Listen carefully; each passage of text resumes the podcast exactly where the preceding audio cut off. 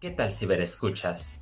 En víspera di que no me convence a Brujas, eh, la nueva readaptación de una película muy clásica, muy famosa que, que asustó a una generación de niños, incluyéndome, y ahora bajo un toque mexicano y un toque mm, fantasioso de parte de CMX pues no me convenció aparte de tener a Hathaway involucrada.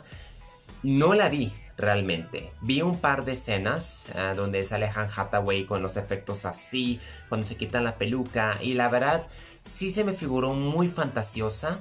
Ah, la, escena donde está donde se revela ella y todas las brujas y cómo se convierte en ratones y haber visto los avances no me convence la verdad yo siento que no simplemente no fue de mi de un estilo que yo quisiera ver así que solamente lo, diré a la brevedad y, no simplemente no no me interesó prefiero volver a ver la original ahora eh, películas que tuvimos en Netflix hubo dos de mi parte que tuve la oportunidad de ver Ah, se trata de Operación Feliz Navidad.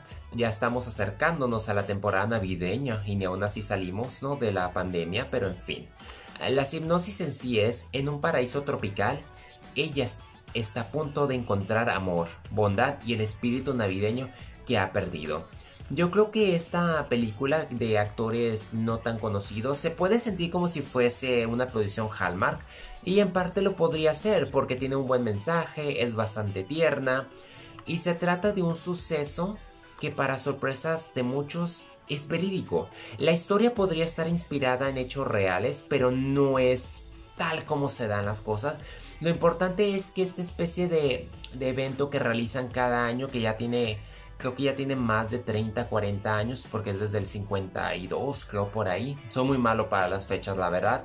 Pero la intención, la muestra y, la forma en que te someten al espíritu y vas viendo cómo, cómo entre todos se pueden apoyar, yo creo que es un buen mensaje y la hace una película bastante agradable de ver, simpática. Yo creo que cualquiera la puede ver y muy en especial en estos tiempos que estás en casa, en, pues en las lluvias, tomando el riesgo. Yo se las recomiendo, está disponible en Netflix y ya si quieren algo de acción y confusión, tenemos Bronx. Es una película crudona, sangrienta, Atrapado entre la corrupción de las fuerzas del orden y el enfrentamiento de bandas en Marsella, un leal policía toma las riendas del asunto para proteger a su equipo. El único reconocido aquí es el actor francés Jean Reno. La película tiene acción y el único problema es que es muy confusa. Eso sí, el final está inesperado. Yo creo que cualquiera lo va a dejar con la boca abierta. Es simplemente que hay muchos detalles alrededor, muchas cosas suceden que te pierdes. Eh, es que te pierdes porque muchos entran en juego y ya no sabes realmente quién es quién o quién está haciendo las cosas sucias, quién no. Lo que se puede aprender aquí es siempre trata de comunicar a los demás qué es lo que vas a hacer y nunca operes bajo las sombras porque el, el que empieza mal o opera mal, siempre termina mal. Ese es prácticamente el refrán de esta adaptación francesa que esperaba más, pero no quedó de otra. Es ver si la próxima semana hay mejores estrenos.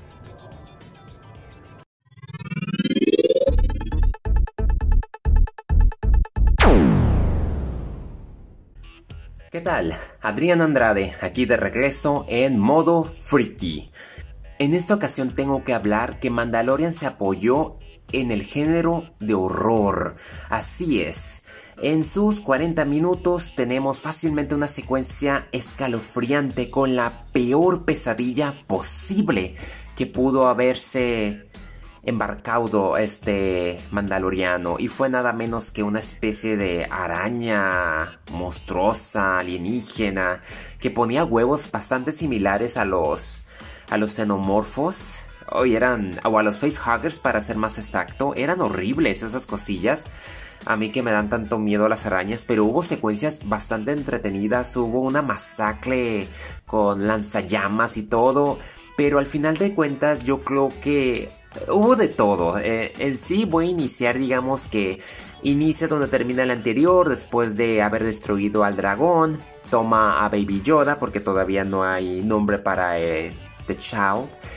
Entonces resulta que la encargada del de donde tiene pues tiene su nave le trae a una a una persona de otra especie que tiene unos huevos que tiene que llevarlos a otro planeta donde su esposo conoce a mandalorianos, que es prácticamente la historia que está retomando esta segunda temporada, que es buscar mandalorianos para con la ayuda de ellos ver dónde ver en dónde dejan a Baby Yoda, porque pues como van ahora con los Jedis que nada menos que con ayuda de los mandalorianos.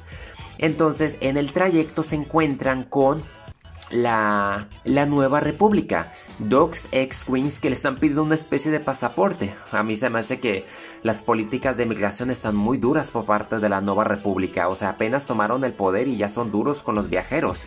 Entonces, de, como no tiene una nueva baliza, no tiene una nueva señal el mandaloriano, pues decide esquivarlos. Estos lo siguen, en el proceso la nave sufre pésimos daños, termina en una cueva en otro planeta desconocido, donde Baby Yoda hace de los suyos al estarse comiendo los huevos, que era muy divertido, o sea, Baby Yoda no tiene emociones. Y tengo que decirlo, es que el final fue muy divertido, o sea, después de todo por lo que atravesaron este trío de personas inesperadas, o sea, Baby Yoda voltea al final y ve a la, pues a la madre abrazando los huevos. Y Baby Yoda tiene un gesto muy triste, entonces yo me quedé y dije, pobrecito, a lo mejor se siente mal porque se estuvo comiendo los futuros hijos. Y no, este tenía uno y se lo come al final. O sea, tengo que admitir que lo que es Joe Favreau y Dave Filoni son muy creativos.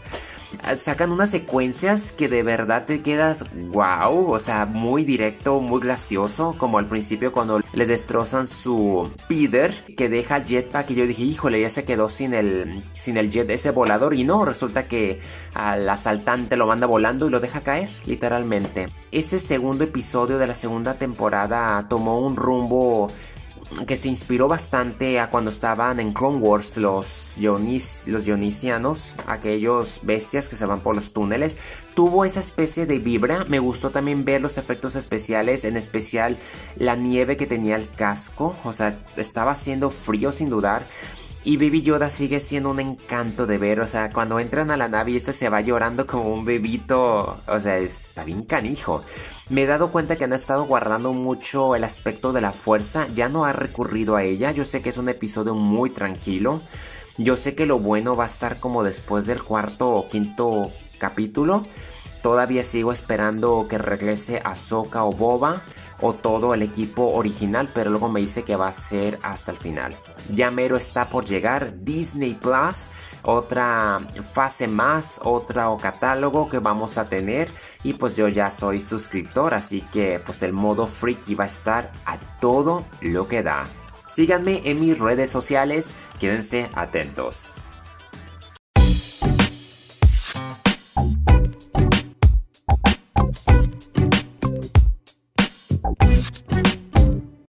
Tenemos serie. ¡Qué emoción! Porque pude ver la tercera temporada de Fauda. Después de que tuve que hacer un par, tuve que desviarme por un par de películas y otras series porque ahorita en Netflix hay muchas cosas. No sé cómo le voy a hacer cuando llegue Disney Plus. Voy a tener que hacer sacrificios, ni modo. Pero tuve la oportunidad entonces de ver los siguientes 10 capítulos de Fauda que tuvieron una duración aproximada de entre los 40 a 45 minutos. Tengo que confesar que esta ha sido la mejor temporada de todas, porque es impredecible desde que inicia, nadie de la brigada está a salvo, todo se torna personal y aquí es prácticamente donde vemos que Doron, que es un maldito bastardo, cambia porque él ahora no es quien se equivoca como en las anteriores. Son sus superiores quienes meten la pata. La forma en que crearon al antagonista vaya a jugar un papel en la anunciada cuarta temporada. Porque aquí prácticamente todo inicia en que Doron se va de infiltrado. Él se, mete con la familia, se vuelve maestro de un, de un joven a creo que se llama Nacer, que quiere ser boxeador y todo, pero su padre, pues es uno de los altos terroristas de, de la misma, pues de los mismos bandos, ¿no? Y lo quieren capturar, quieren capturar a, a Fauci, entonces por usar a uno se les pierde su padre quien después quedó libre va a buscar a su hijo, se van con el enemigo, en el proceso secuestran a dos judíos y ahí se pone todo, se va, híjole, se vuelve un infierno total donde la brigada tiene que infiltrarse a los territorios peligrosos donde cabezas van a rodar por ambas partes solamente para que alguien que Doron había tratado de proteger, liderar hacia el bien, lo haya convertido en su peor pesadilla. Es que es un sufrimiento total, la verdad, es,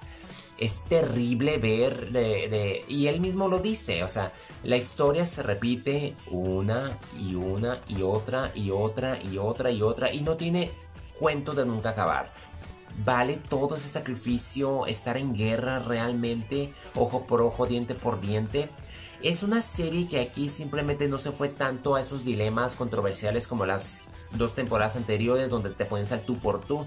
Aquí fue tratar de ganarle al enemigo en su propio territorio. Y yo creo que aquí es prácticamente lanzar como una especie de conciencia sobre tener mucho cuidado y pensar más allá de no limitarte, porque aquí prácticamente son los errores que cometieron los superiores al no haber hecho caso a Doron. Una serie que está basada en experiencias reales, que es una tragedia total, es muy intensa, pero cada capítulo de verdad, de verdad, te llena de adrenalina maneja temáticas desde ciertos aspectos desde ambos bandos, en especial el papel de la mujer, o sea, cómo la mujer es simplemente a veces limitada y cómo a veces ella sigue dándole pie a las tradiciones que de verdad no deberían de seguir. Yo se las recomiendo Fauda, tercera temporada, ya si no han visto las anteriores las pueden ver. Ya veremos, pero pese, como les vengo mencionando, aquí no hubo un villano principal, simplemente hubo varios en el proceso, pero hubo uno en las sombras que simplemente dio un giro que no te que no te hubieses esperado y vaya manera. Espero y aquí mm, si es que van a continuar por este camino, espero y no lo desperdicien como fue el caso de Elite 3. Bueno, gracias por haberme acompañado. Mi nombre es Adrián Andrade y continúa navegando en mis diferentes modos.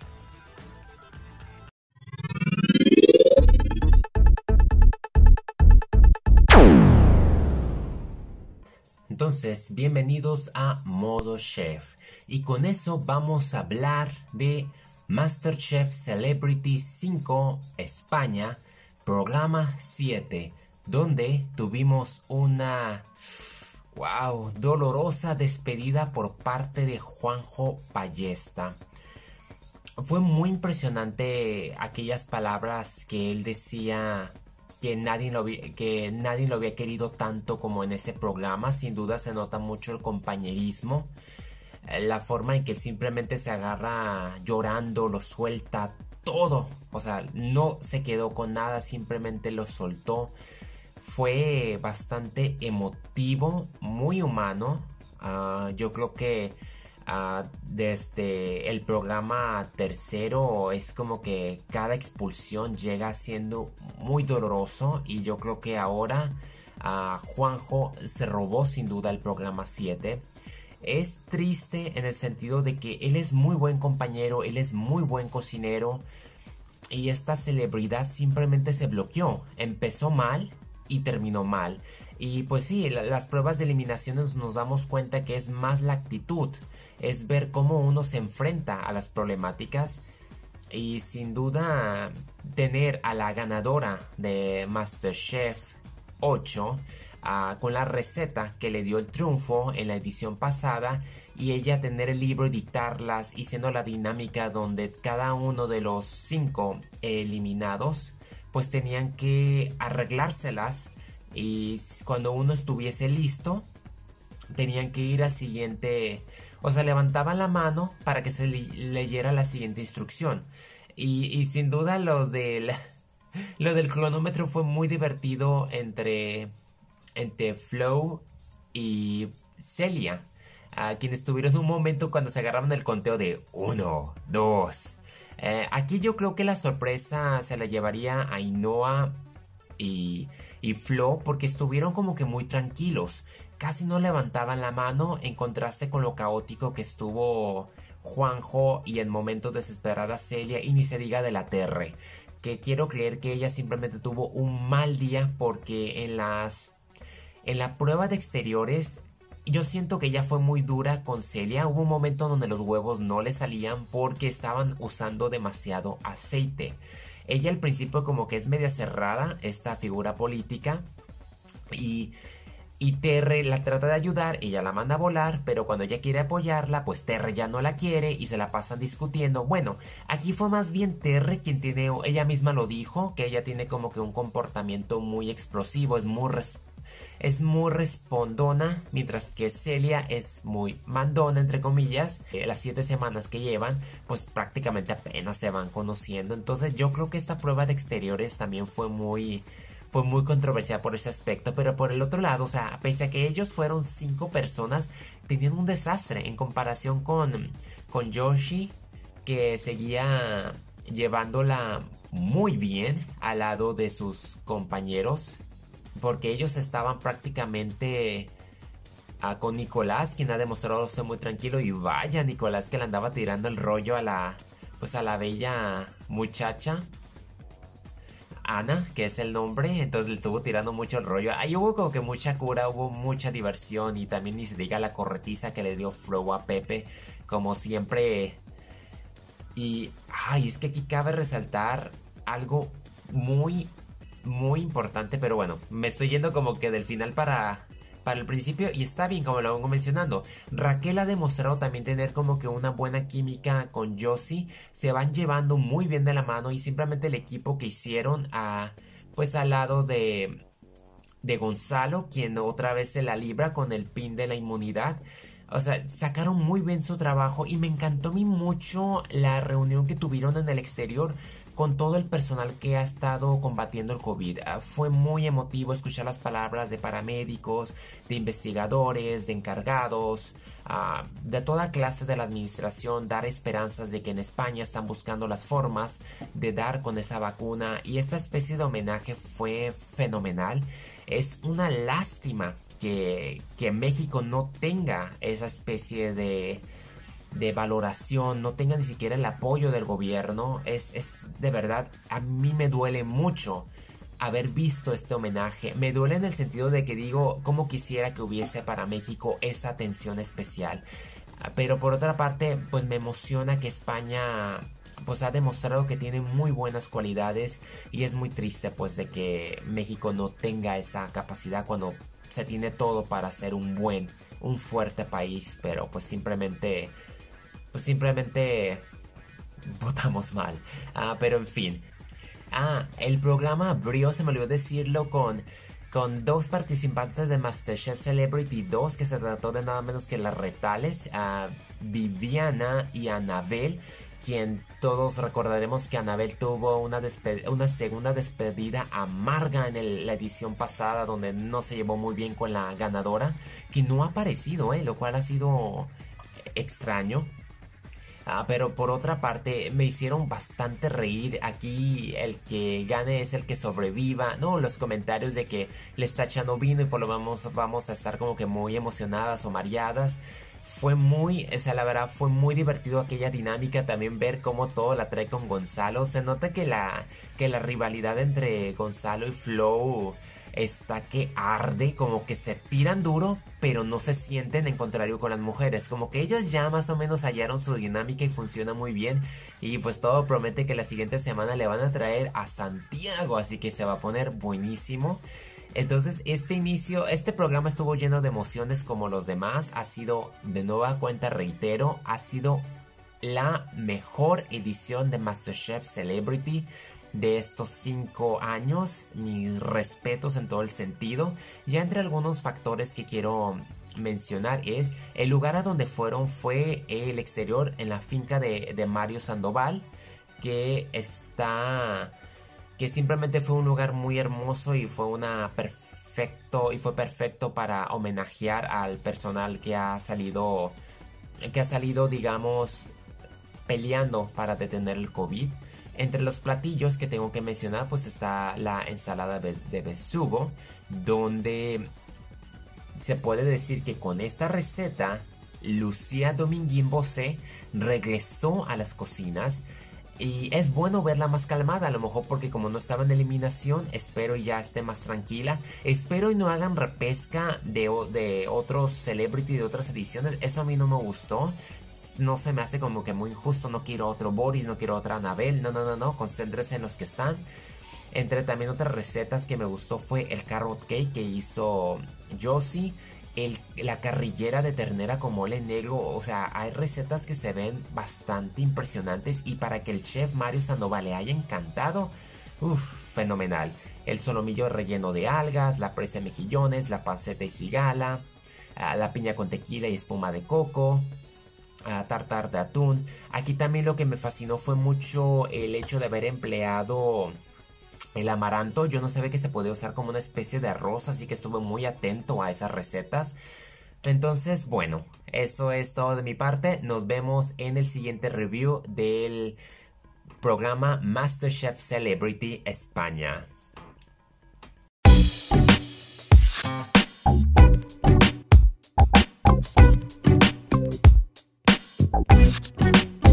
Otra vez de nueva cuenta les traigo filosofía a sorbos con el maestro filósofo Andrés Lomeña.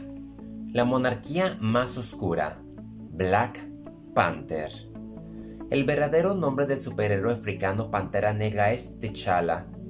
Black Panther es una creación de Stan Lee y Jack Kirby, como ocurre con casi todos los personajes destacables de Marvel, apareció por primera vez en un TVO de 1966 en la edad de plata de los cómics y en plena lucha por los derechos civiles, dos años antes de que asesinaran a Martin Luther King y el mismo año que se fundó el Partido Revolucionario de los Panteras Negras.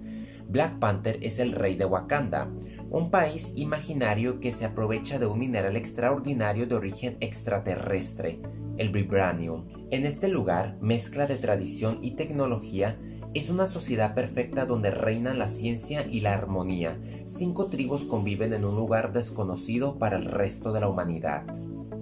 Si descubrieran Wakanda, que algunos asocian con aquella tierra prometida conocida como el Dorado, las potencias militares la invadirían para apoderarse de sus recursos.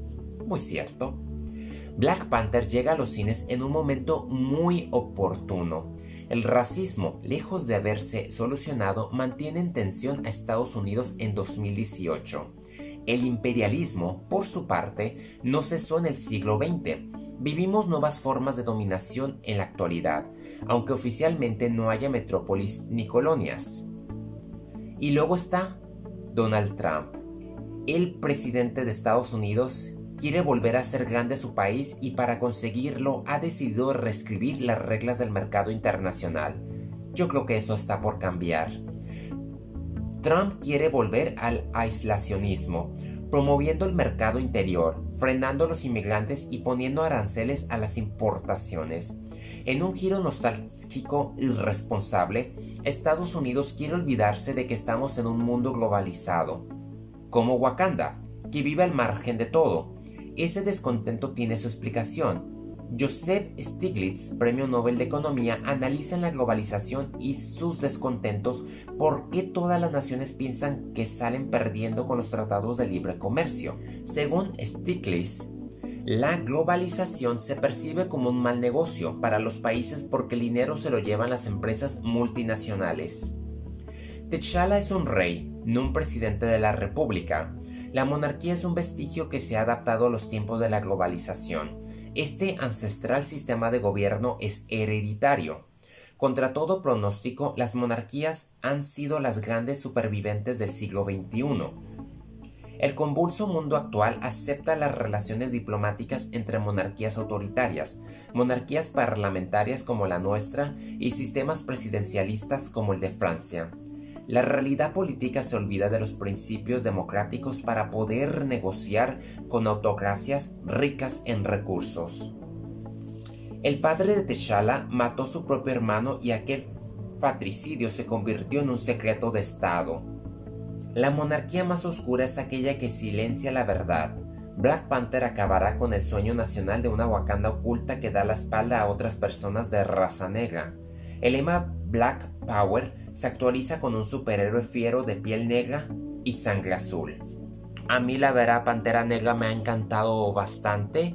Ah, como lo menciona aquí al final, espero no haberlo captado diferente, pero aquí se trata de estar todos unidos, de apoyarse, todo sea por el mutuo beneficio de nosotros y de las futuras generaciones. Todos queremos lo mejor y a veces hay que ayudarnos porque hay que cerrarnos o aislarnos. Podemos ayudarnos desde cualquier rincón del mundo. Entonces, a mí me ha gustado bastante seguir leyendo Filosofía Soros. Me gusta por la forma en que aterriza en algunas películas culturales, comerciales, como lo hemos hablado en el pasado sobre Alien, Star Wars, Pirata del Caribe. A esta ocasión pues tocó Pantera Negra, siguen temas bastante interesantes, pero igual, ah, yo los invito a que me sigan por el momento hay mucho material gracias a, André Lomeña, este libro que ha resultado una joya de verdad y lo recomiendo.